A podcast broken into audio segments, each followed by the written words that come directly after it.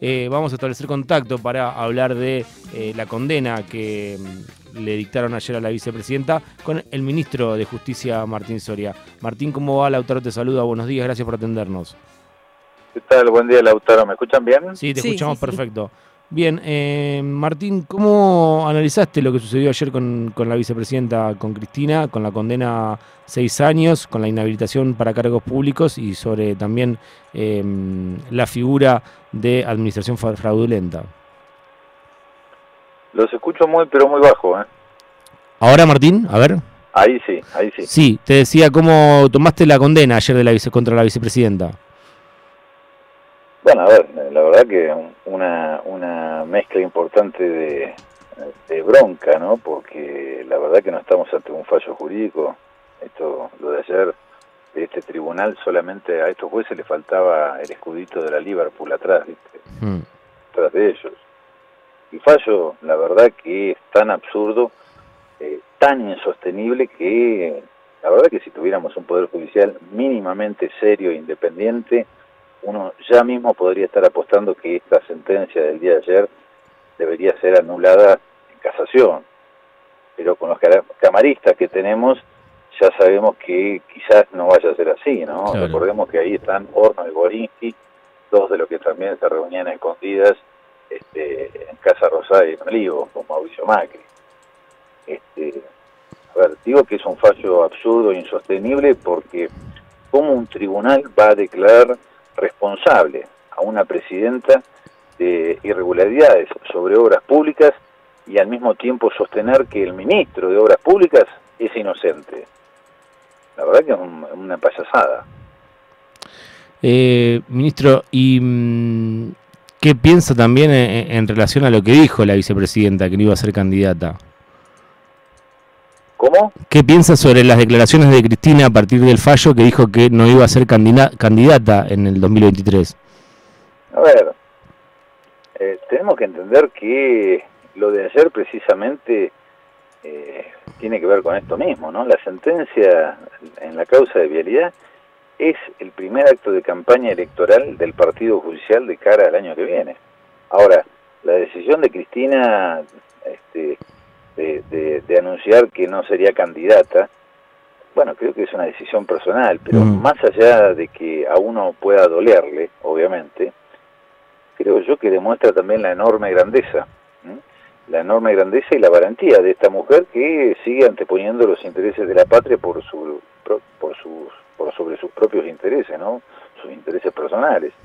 Igual yo, este, creo que falta mucho todavía para las elecciones del año que viene, pero creo que el mensaje de la vicepresidenta, el mensaje de Cristina ayer, es, entre otros, que ella no va a hacer como hacen los payasos que tenemos enfrente, ella no va a judicializar la política, no va a permitir que las elecciones giren en torno eh, a los fueros, a sus fueros, eh, y creo yo que una vez más eh, lo de ayer la giganta como figura y personaje político en la historia argentina.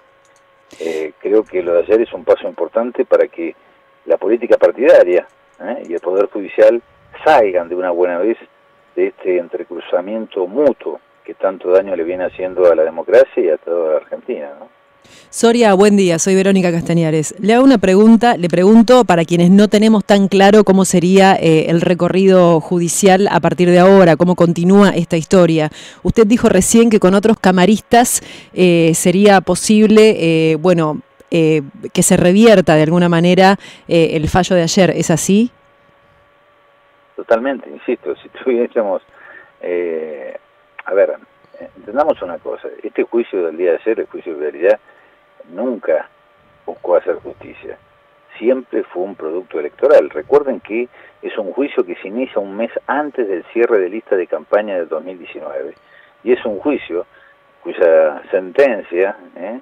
Eh, el Tribunal Oral, este, lo primero que dice es que la va a proscribir este, apenas este, arrancando ya la campaña, eh, la, la, supuesta campaña electoral para el próximo 2023. Este juicio nunca buscó hacer justicia siempre fue un producto electoral, yo lo vengo diciendo hace tiempo, mm. eh, un producto electoral con este, y que lo, lo justifica y lo ves, se nota con el propio show que montaron los fiscales Luciani ¿no? y Mola, y con el pelotón de fusilamiento que, insisto, lo único que le faltaba era el cuadrito de la Liverpool, ¿eh? este, el equipito de fútbol que se dejaba meter los goles en la quinta de los abrojos de Mauricio Macri.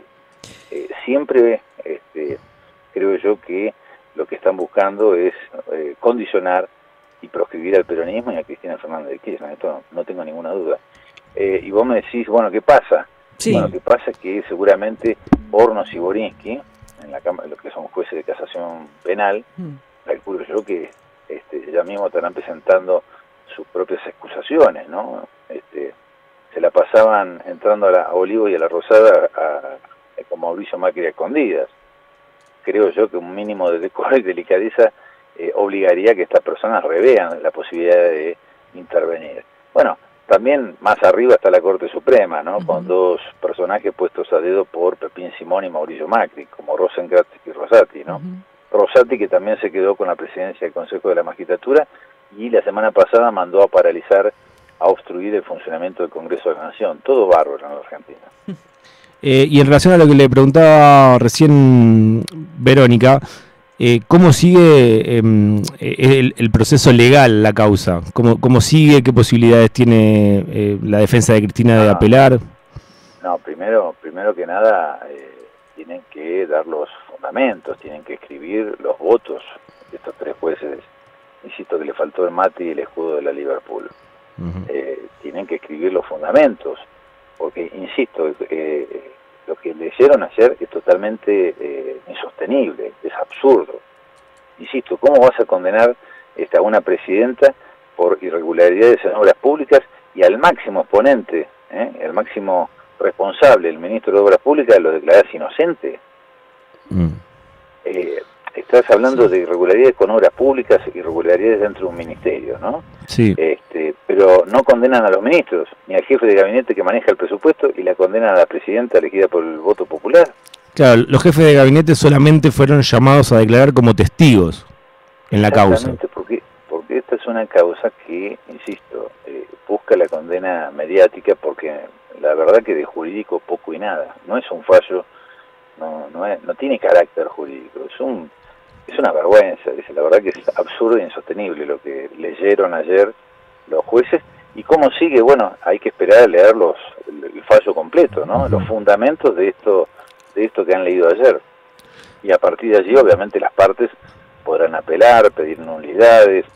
Yo creo que van a apelar. Mm. Mm. Más allá de lo que haga Cristina en el 2023, ella ayer dijo que no va a ser candidata. Eh, ¿Este fallo la inhabilita directamente a, a, esa posibilidad de, ser candidata? No te escuché bien, ¿cómo? Más allá de lo que decida hacer Cristina, que ayer dijo que no va a ser candidata, ¿este fallo la inhabilita? No, acá que este fallo, eh, primero insisto, este fallo se cae a pedazos, este, si no se cayó ahora. Pensemos que hasta ayer, según Clarín La Nación, este, Mola y Luciane y Mauricio Macri, Cristina Fernández Kirchner era la jefa de una banda de una asociación ilícita. ¿eh? Y a pesar de todas las ganas que puso Mañeto y algo más, este, no pudieron condenarla por eso porque no hay pruebas de ningún delito, de ninguna irregularidad. Entonces no le quedó otra que ir por la administración fraudulenta y es rarísimo, insisto, que te procesen por administración fraudulenta con obras públicas, eh, procesan a la presidenta y, insisto, al ministro de Obras Públicas, Julio Devido, no lo procesan, lo absuelven.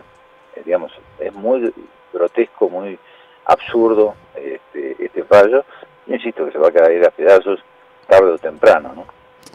Y en un fragmento del discurso, Cristina ayer habló de los jueces que no quieren pagar ganancias porque dice que pierden la independencia, pero aceptan los viajes del grupo Clarín. Em, ¿Qué evaluación hace? Sí, Martín. Hola. Hola, ¿se escucha? Bueno, ahí justo se, perdió la señal, estaría bueno volver a restablecer contacto para, saludarlo correctamente y para hacerle las últimas preguntas, pero bueno, era muy importante lo que venía diciendo el ministro Soria hasta acá.